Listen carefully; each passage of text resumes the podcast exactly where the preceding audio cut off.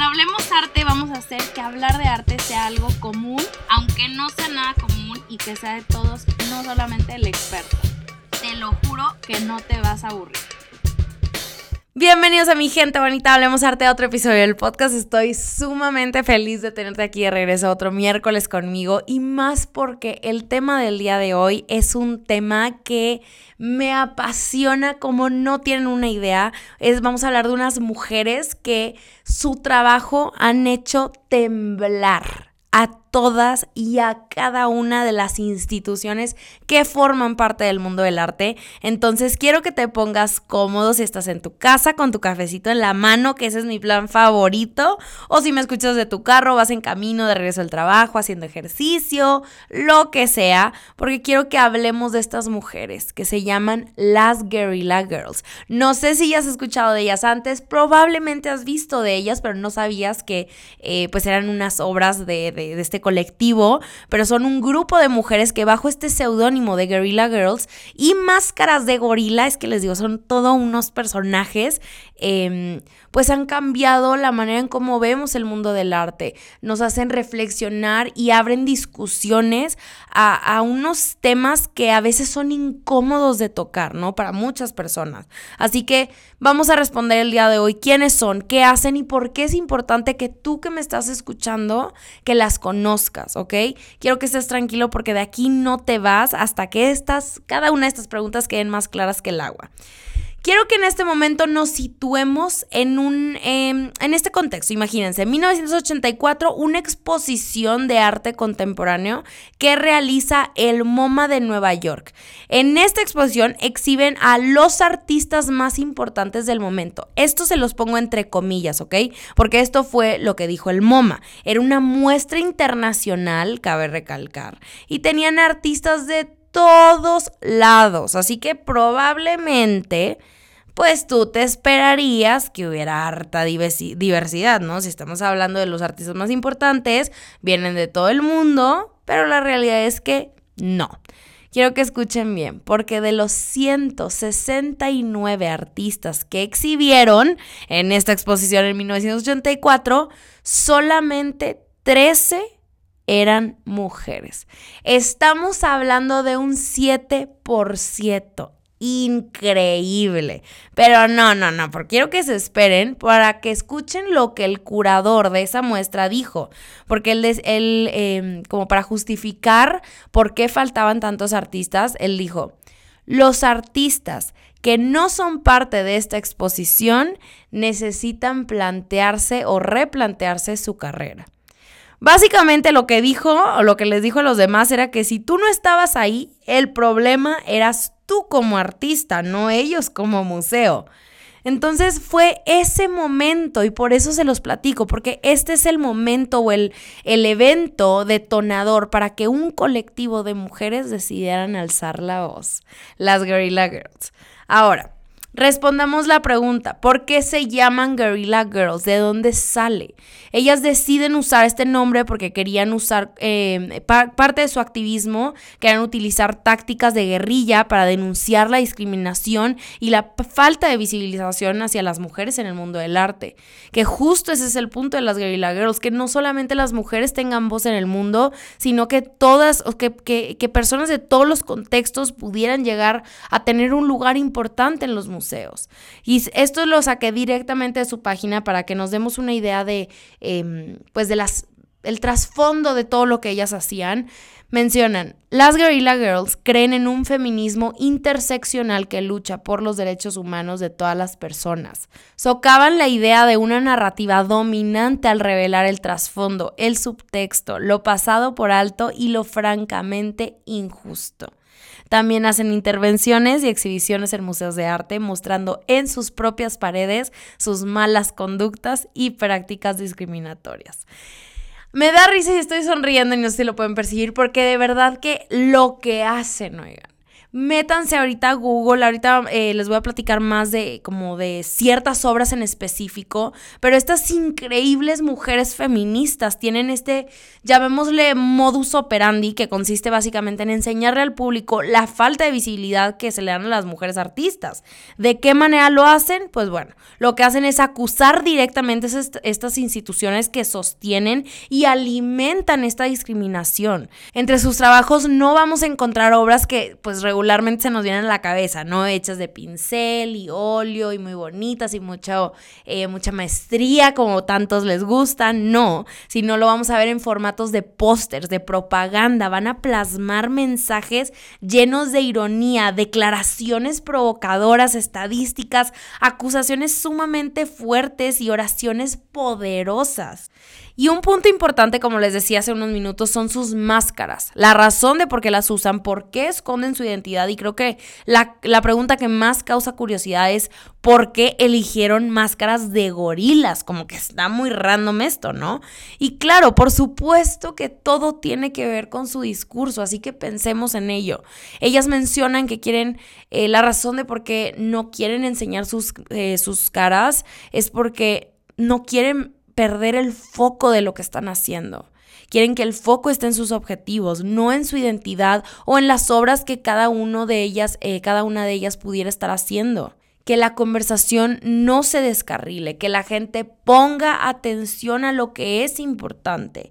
Y la razón de por qué son estas eh, máscaras de gorilas es porque están inspiradas, pues agarran un personaje, ya saben, de la cultura popular de la época, King Kong, utilizan, eh, que lo utilizan como este símbolo de dominio masculino. Creo que es impresionante cómo estas mujeres a nada se les escapó. Creo que cuando vas en contra de todos los sistemas que conforman el mundo del arte, pues tienes que tener tu visión muy clara, tus, objetivos sumamente eh, bien puestos. Más importante creo que son tus estrategias para que en cualquier momento, porque como vas a entrar a la guerra, básicamente, eh, pues no puedes entrar sin tus propias armas. Creo que definitivamente las Guerrilla Girls lo hicieron a la perfección. Y creo que no hemos hablado de su trabajo como tal suficiente, así que me gustaría darte algunos ejemplos para que esto quede súper claro. Lo puedes ir a buscar a Google mientras yo te estoy hablando. Busca y la Girls Posters eh, y probablemente vas a encontrar muchísimo de, de lo que ellas hacen, pero bueno. Sus pósters se caracterizan por ser sumamente directos, con una tipografía muy limpia, colores contrastantes y es lógico que por naturaleza pues nos llamen la atención, le llamen la atención al espectador, porque el mensaje es muy muy claro. Usan estadísticas, que eso también llama muchísimo la atención, y un humor único. Tienen un humor increíble y esto es lo que va a hacer que pues tenga más salsita todo, ¿ok? Porque son muy... Eh, muy sarcásticas. Les voy a poner un ejemplo de uno de sus pósters y leerles lo que dice. Acuérdense que esto es sarcástico, ¿ok? Dice, las ventajas de ser una mujer artista. Trabajarás sin la presión del éxito, porque nadie espera que lo tengas. No tienes que coincidir con hombres en las exposiciones, no te van a poner ahí. Puedes desconectarte del mundo artístico tras tus otros cuatro trabajos como mujer autónoma. Sabrás que tu carrera profesional puede repuntar solamente cuando cumplas los 80 años tendrás la garantía de que no importa el arte que hagas, siempre se etiquetará como arte femenino. No te verás atrapada en un puesto en la enseñanza. Verás tus ideas perpetuadas en las obras de los demás. Tendrás la oportunidad de elegir entre una carrera profesional o la maternidad. Tendrás más tiempo para trabajar cuando tu compañero te deje tirada por otra persona más joven. Te incluirán en versiones revisadas de la historia del arte, nunca en la original. No tendrás que pasar por el bochorno de que te llamen genio, porque nunca lo harán. Y como último punto, tu imagen saldrá en las revistas de arte solamente cuando te disfraces y te tapes la cara con una máscara de gorila. Ay, se me puso la piel chinita, vean, ¿qué tal? ¿Qué sintieron escuchando esto? Creo que es, creo que es eh, una obra sumamente fuerte, todo lo que menciona ahí, y este último punto fue lo que a mí se, sentí que todo tuvo sentido, ¿no? Cuando ponen que pues solamente te van a voltear a ver cuando te tapes la cara, porque eres mujer, ¿no? Y no te van a prestar eh, atención de otra manera, y te pongas una máscara de gorila justo como ellas lo hacen. No, no, no, bueno, si con esto no las convencí de que vayan a buscar, vayan a mi Instagram, también les voy a subir muchos ejemplos de su trabajo porque creo que vale la pena eh, hacerlo definitivamente. Y ahora, este eh, es un póster muy conocido, pero el póster más famoso de las Guerrilla Girls hasta la fecha es uno que tiene unas letras gigantes en bold y tiene la oración de, ¿tienen que estar desnudas las mujeres para entrar al Met? Menos del 5% de los artistas de las secciones dedicadas al arte moderno son mujeres y más del 85% de los desnudos son femeninos. Obviamente el póster está escrito en inglés, pero creo que es un póster increíble y esto lo acompaña, esta frase lo acompaña la imagen de un desnudo de una mujer que lo toman de una pintura de que se llama La Gran Odalisca de Ingres, ¿ok? Que por cierto, Odalisca eh, se designa a una mujer del harén, que son estas mujeres que le pertenecían al sultán hace siglos. O sea, les digo que aquí nada es coincidencia, hasta la imagen que utilizaron. Pero bueno, esta, eh, esta mujer, o esta odalisca, está acompañada, o más bien sale con una máscara también ella de gorila. Este póster fue exhibido por primera vez en 1989, cuatro años después de la exhibición de la que hablamos del MoMA, donde todo empezó. Y originalmente fue diseñado para ser un panorámico publicitario que lo encarga el Public Art Fund de Nueva York, pero, adivinen qué, fue rechazado porque no era lo suficientemente claro. Ah, ahora resulta. ¿Ustedes qué piensan? ¿Le creemos o creen que pues era demasiado escandaloso para exhibirlo.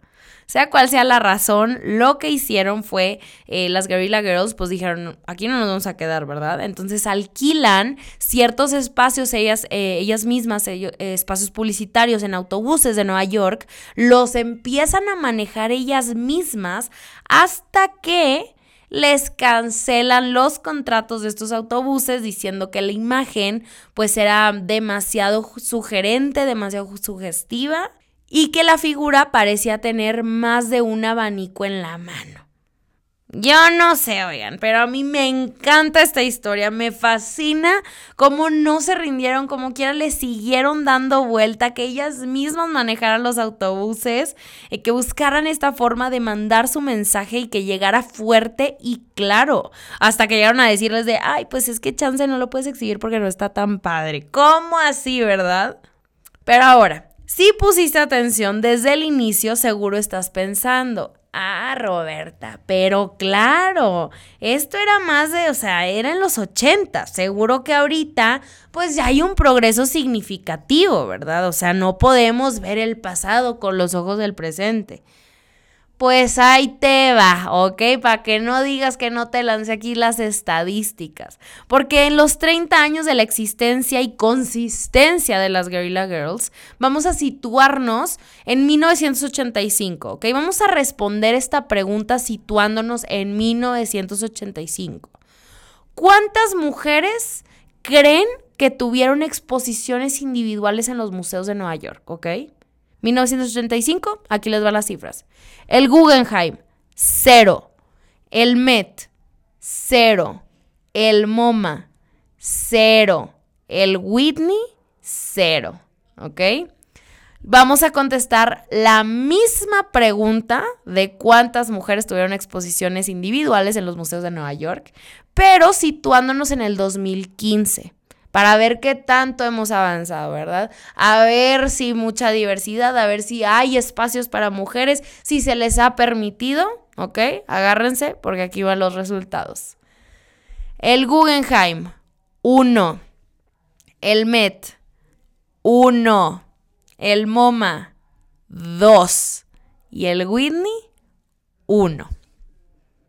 Díganme si no están sorprendidos. Es importantísimo sabernos estos números, saber estadísticas y seguir haciendo ruido y darle más visibilidad a artistas mujeres. Si quieren ver más, eh, más trabajo sobre las Guerrilla Girls, ya específico sobre ellas, pueden meterse directo en su página de internet que se llama guerrillagirls.com o incluso les recomiendo ampliamente em, si están interesados obviamente en seguir eh, estudiando sobre ellas, comprar uno de sus libros que creo que valen mucho, mucho la pena. Por Instagram les voy a tener cuáles tengo yo, creo que tengo dos nada más de ellas, eh, les puedo poner ahí página, pero en Amazon los encuentran fácilmente y, y creo que es muy necesario para seguir teniendo estas conversaciones, ¿no? Porque claro que estas mujeronas no se han cansado, todavía hasta la fecha sigue existiendo este colectivo y siguen haciendo trabajos, o sea, siguen siendo activas. Creo que una pregunta totalmente válida eh, cuando hablamos sobre la visibilidad hacia ciertas mujeres en el arte, eh, cómo hacemos más espacios para, eh, para que estén metidas, cómo podemos apoyar todo esto, la respuesta es compartiendo. Creo que esta es la mejor manera que podemos seguir apoyando, ¿no? Seguir teniendo estas discusiones, abrir estas, estas pláticas dentro de las mesas en las que estás. Si tenemos espacios y la voz, nuestra voz puede ser escuchada, es momento de darle un poder. Y no me voy a cansar de decirlo, yo sé que hay mucha gente que también apoya todo esto, eh, a todas estas causas y que se dan cuenta de lo necesario que es, pero también hay personas que dicen que, ay, no, es que qué exageradas, ¿no? Qué forzadas tratar de, pues a fuerza, querer meter ahí la, la inclusión en todos los medios. Pero a ver, oigan, tener más representación y diversidad sí nos enriquece como sociedad y cultura y lo que quieran, pero acuérdense que lo que no se nombra no existe. Quiero retarte a que pienses en artistas con los que te sientas ajeno. Si tú durante este episodio o incluso conoces a alguien que tal vez las Guerrilla Girls no van a ser como de su agrado, em, pues tal vez falte investigar, ¿no? Yo sí siento que una vez que conozcamos tantito más detrás de las obras de, ciertos artistas, podemos conectar con algo que tal vez ni te hubieras imaginado. Así que trata de hacer este ejercicio, platícame si algo cambió en tu parecer. Eh, y eso es todo por el día de hoy, mi gente bonita, hablemos arte. Mi team secreto que se queda hasta el final de cada episodio que tanto quiero y adoro. Muchas gracias por escuchar. Si llegaste, te tengo una, una sorpresa. Si llegaste hasta esta parte del episodio y te quieres inscribir a mi masterclass del rol de las mujeres en el arte para seguir aprendiendo juntos, eh, te voy a dejar este código de descuento. Te vas a meter a la página hablemosarte.com, vas a seleccionar la masterclass del rol de las mujeres en el arte y en la parte de, promoción, creo que viene promoción o descuento, no sé qué viene ahí, vas a poner HA Mujeres 10. Lo puedes poner minúsculas o lo puedes poner mayúsculas y te va a funcionar, pero bueno. Muchas gracias, espero que lo utilices. Les mando un abrazo gigante hasta donde quiera que estén. Y ya saben que como siempre, hablemos arte la próxima semana.